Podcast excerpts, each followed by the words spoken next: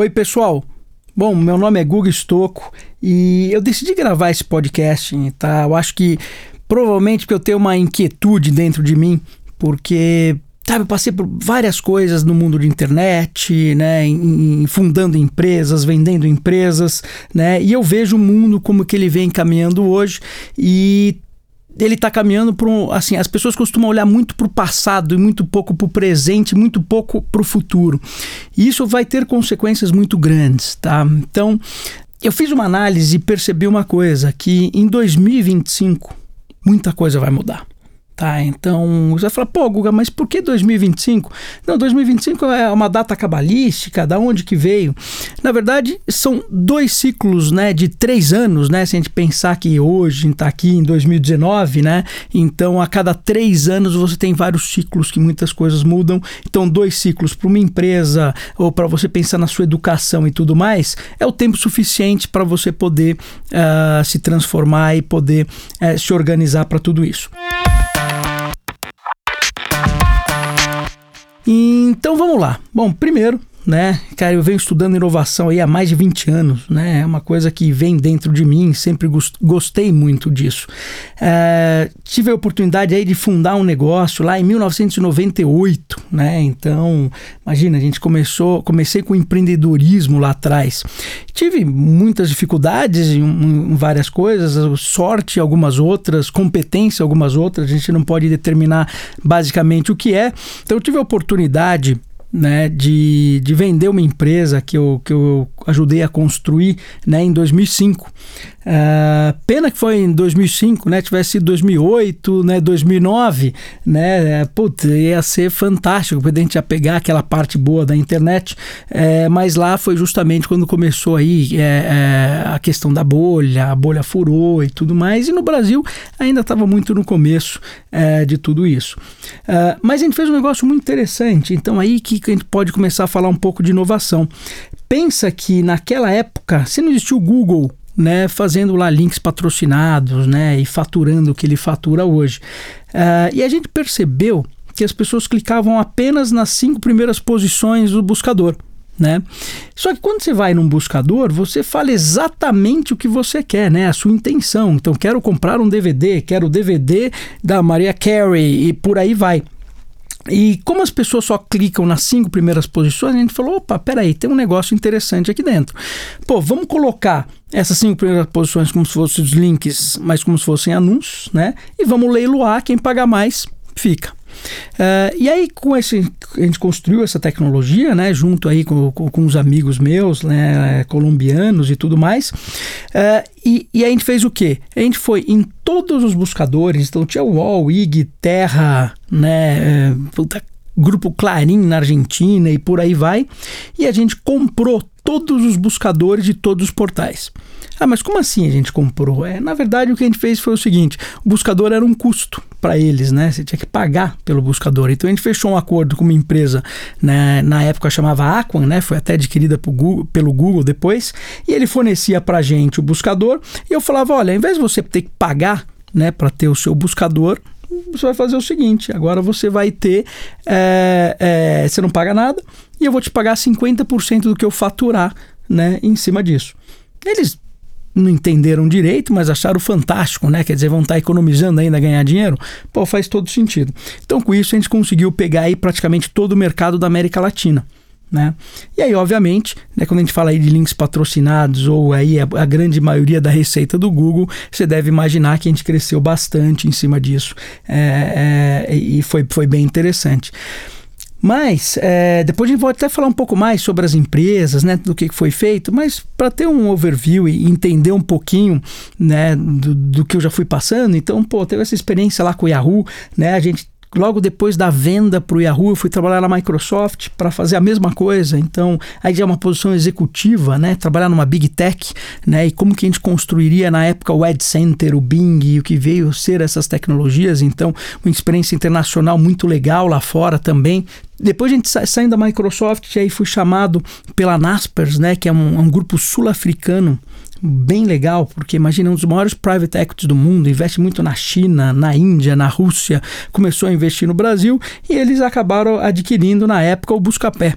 Então eu entrei no Buscapé, fui trabalhar junto com o Borges, com o Romero, para ajudar a construir o que seria o Buscapé no futuro, o que seria o Buscapé aí, né, é, é de, com uma grande empresa de internet. Então, a gente adquiriu mais de 15 empresas, né, a gente fez um trabalho super legal. E, e, e saindo do Buscapé, eu abri um fundo de investimentos, então chama hoje a, a Asset, né, nossa empresa chama Domo Invest, a gente já tem três fundos, né, é, de investimento. Na época a gente abriu um, eu e o Borges, a gente começou esse processo todo, né? Depois teve um outro sócio nosso, que é o Marcelo Gonçalves, que entrou também. Ele trouxe o Kay Schooling, que é um dos fundadores da Booking, a gente acabou abrindo um fundo, né, de venture capital, tendo ele como principal investidor. E no meio desse negócio todo, né, de repente um dia eu recebo uma ligação e essa ligação é do banco original, né? E lá no banco original é, eles falam, pô, eu queria conversar com você sobre banco tal. Eu falei, pô, não conheço nada de banco, mas vamos ver, né? O que, que é? De repente é um banco digital, isso parece ser interessante. É uma das tendências que eu venho acompanhando até na época. Né? Aí sentei lá, discutimos um pouco o que seria o banco digital, o que estava sendo feito, e eu dei a minha visão de banco na época. Que também eu entro em mais detalhes para vocês depois. Mas nessa história toda, quando eu dei a visão do que que era, eles gostaram bastante. Puta, no outro dia liga lá o Henrique Meirelles, né, querendo conversar comigo. Eu falei, nossa, o Henrique Meirelles. Falei, cara, deixa eu ir, né, pô, vou conhecer o cara. Deve ser uma coisa super legal. Sentei com ele, foi interessante. Ele já veio, oi Guga, tudo bem? Né, eu falei, poxa, ele sabe meu nome, né? E meu nome é Guilherme, não é Guga, todo mundo me chama de Guga, né? Mas é interessante, né? Ele veio super simpático e falou, pô, me explica um pouco aí, né, o que você vem falando aí de, das fintechs, né, do banco digital. Eu expliquei para ele, né? É, daí ele falou, pô, que legal, quero que você venha trabalhar aqui no banco. Eu falei, poxa, eu acabei de abrir um fundo, eu não posso vir trabalhar no banco agora, né? Seria muito legal, mas é, não, não é o momento correto. Daí ele levantou, né, da cadeira, assim, né, olhou, falou, ah, isso a gente resolve.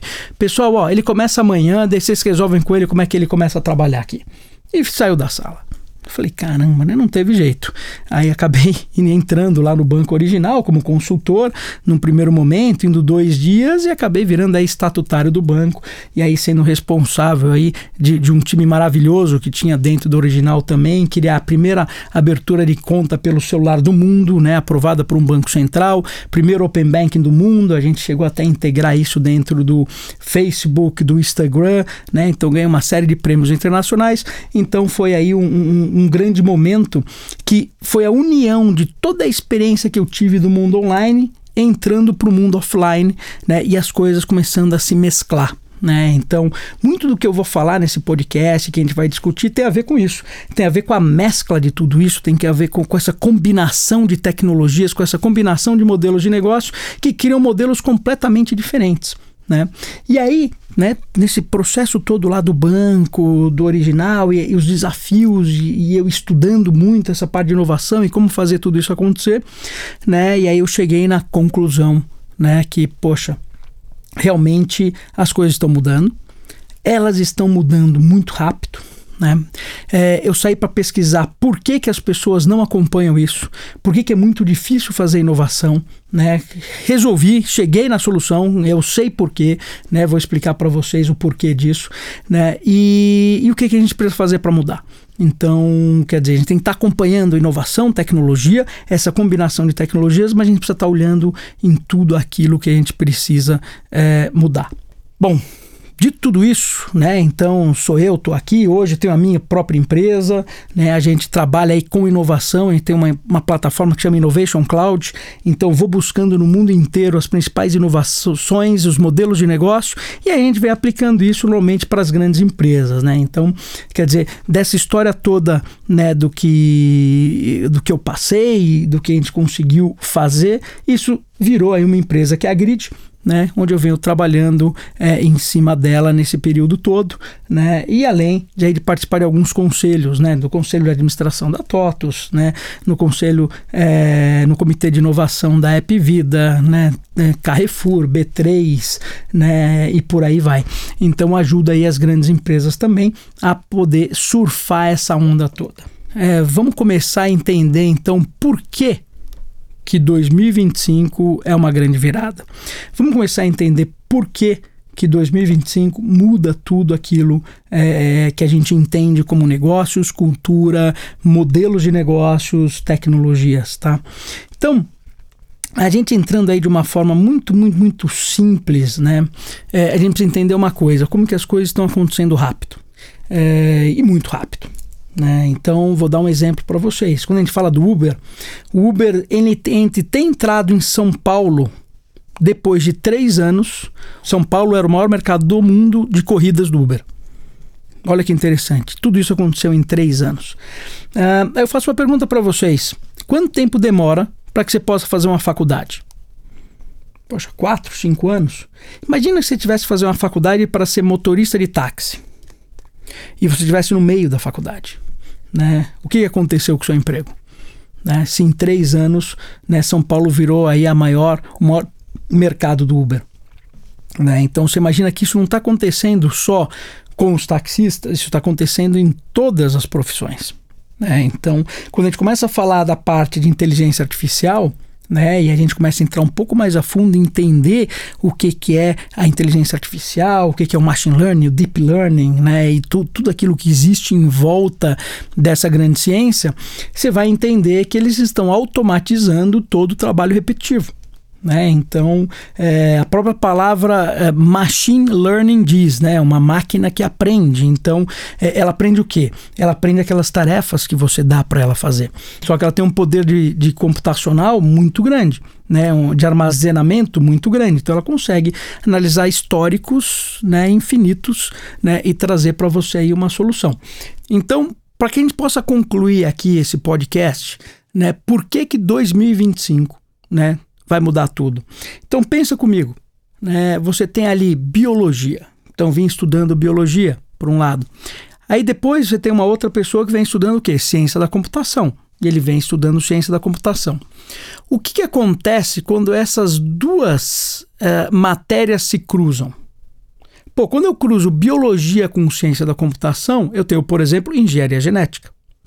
Uh, engenharia genética é muito mais poderosa né, do que a biologia sozinha ou do que a própria ciência da computação sozinha. Né? O impacto na sociedade que uma engenharia genética traz é muito grande. Uh, então, quando a gente olha lá para 2025, você está tendo uma confluência de tecnologias muito grande. Né? Então, você está misturando o acesso a dados né, com 4G, 5G, isso se misturando, por exemplo, com VR, e né, então se eu tenho dados e eu tenho VR, né, que é realidade virtual, poxa, que tecnologia que se cria em cima disso. Então, conforme a gente vai juntando tudo isso, a gente começa a nascer tecnologias novas cada vez mais. Né? E quando você mistura essas tecnologias e você tem novos modelos de negócio e você tem novos tipos de tecnologia. Né? Então, para prever o futuro é muito difícil, você precisa prever o futuro em cima das confluências das tecnologias e do seu impacto, e não do que ele é hoje, né? do que você conhece hoje nisso. Então, isso impacta tudo. Né? Até porque o biólogo vai ser um engenheiro genético? Né? Não, né? E, e, e o programador lá que fez ciência da computação vai ser um engenheiro genético? Não. Né? Mas esse engenheiro genético vai ter que saber biologia e computação. Né? É um cara novo. Então, ou você se transforma para ser um engenheiro genético e aprende ciência da computação, se é um biólogo, aprende ciência da computação e vai fazer engenharia genética, né? Ou temos um problema, né? Porque tudo que você aprendeu pode de repente não fazer sentido lá na frente. Então, vamos nos preparar aí, porque temos muito que falar ainda nos próximos episódios, né? Obrigado aí para todo mundo.